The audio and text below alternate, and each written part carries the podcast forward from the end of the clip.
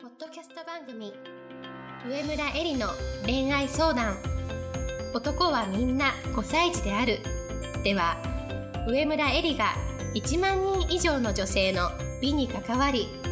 経営するサロンやブログを通して3000人以上の男女の悩みを解決してきた経験から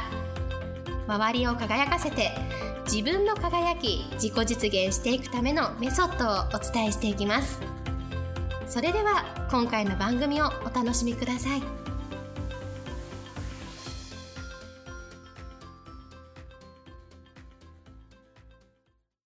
こんばんは、上村えりです。今日も、ポッドキャスト、上村えりの恋愛相談、男はみんな5歳児であるを始めたいと思います。今日いただいているご質問をご紹介します。私は彼に対していろいろ注文をぶつけて不満を言ってしまうのですが、彼は私に対して不満を言うことはありません。でも何かあるなら言ってほしいし、何も言わないで急に振られるのも怖いです。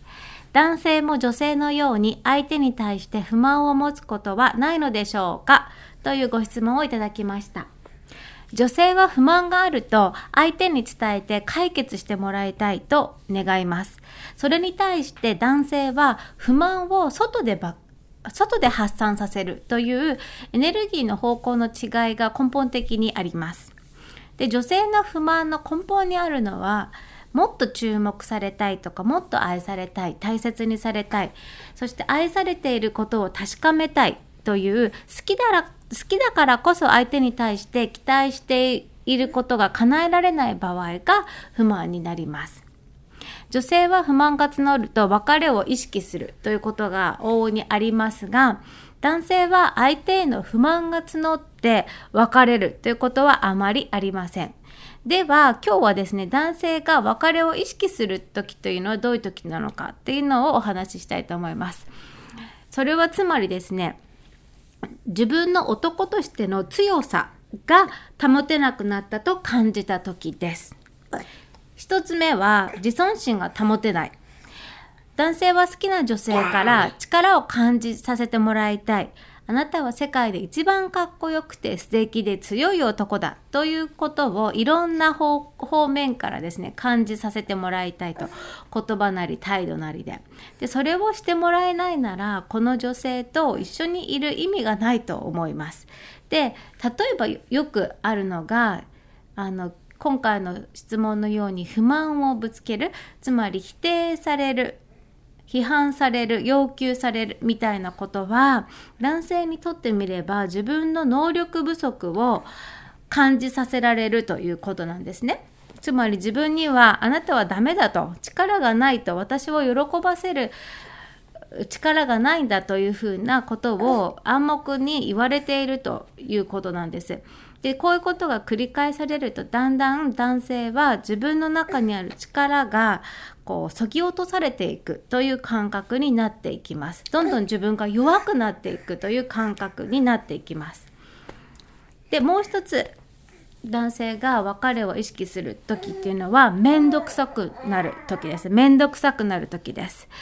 男性的ホルモンテストステロンっていうのがあるんですがこのテストステロンはあの男性は社会でですね仕事をする上でどんどん使っていくホルモンなんですけれどもそれを、えー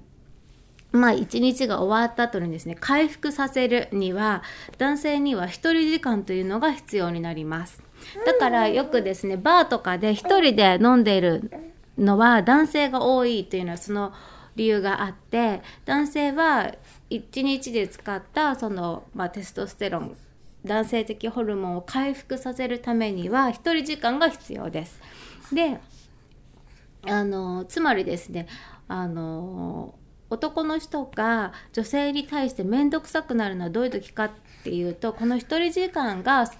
奪われるもしくは自分のそのいろいろ考え事をしたいこの思考がえー、彼女でこう侵食されていく。それに対してすごく面倒くささを感じていくということです。例えば彼女の態度がつかみどころがなかったりとか何を考えてるかわからない。喜ばせることをしても喜んでくれない。なんか変ななんだろう表情をしているみたいなことが続くと初めのうちは彼女を喜ばせようとして頑張るんだけれどもだんだんだんだん何考えてるかわからないんだからもう考えること自体が面倒くさくなっていく。あとはいつも一緒にいたがってこのさっき言った男性の一人時間をえー、侵食していくとだんだん自分のすべきことに集中できなくなっていくそしてこの関係性が面倒くさくなっていくということがありますだから女性の曖昧な態度っていうのはこの男性のあの一人になる時間そして自分の一人時間で考えたいことをこう考えたいことを、えー、奪っていく一人時間を奪っていくということになります。で男として外で戦うのにエネルギーを失っていくと感じるかもしくは邪魔されると感じる場合別れを考えるというのが男性の、えー、別れを考える時の根本にある、えー、考え方だと思います。つまり裏を返すと男性的強さを感じさせてくれる女性とはもちろん別れたくないと思うのは当たり前のことなんだけれども無害の女性ともあえて別れることをしないのが男性です。よくあるのが結婚生活は破綻しているのに別れない男性。よくあのあると思ういると思うんですけれども相手への熱は冷めているんだけれども特に現状何かしら害があるわけじゃない。つまりさっき言ったように一人時間が奪われてるわけでもない。し特になんだろう否定とか批判とか不満とかぶつけられてくるわけじゃないから害があるわけじゃないからわざわざこの状況を変える方が面倒くさいと思うこれが男性ですでも女性は愛がなくなったら別れたいと思う愛があるからこそ不満が生まれるわけでということなんですよね。で男性は無害であれば別れる必要性を感じないでここが男女で大きく違うところです。で、えーと、私のですねお店のお客様に男の人って女性に対して不満を感じないんですかっていうことを質問したんですね。リサーチをしてみました。そしたらあの返ってきたお答えが昔はえーと相手に対して例えばえー、脱いだ服をちゃんとこう畳んでほしいとかしかるべき場所に置いてほしいっていうことをね言ってたんだけれども多分今はもう言わないと思うっておっしゃったんですね。でそれはなぜかっていうと収入に比例して収入に比例してお金を稼げることに比例して不満を言わなくなったし不満を不満と思わなくなったということを言ってました。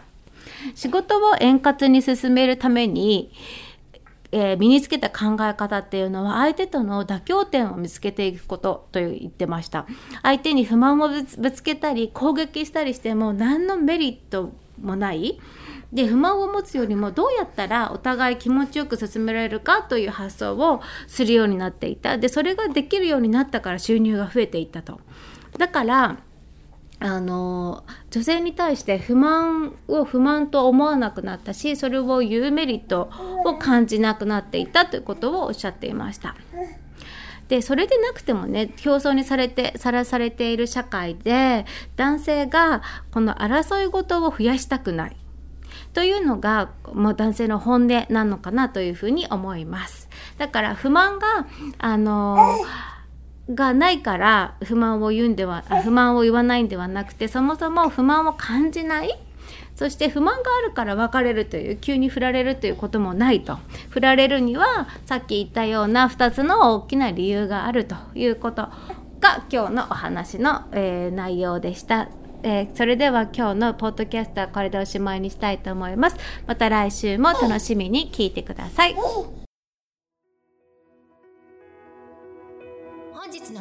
はいかがでしたか？番組では上村えりに聞いてみたいことを募集しています。ご質問は web 検索で「上村えり」スペースウェブサイトと検索。ブログ内の問い合わせからご質問ください。またこのオフィシャルウェブサイトでは無料メルマガやブログを配信中です。次回も楽しみにお待ちください。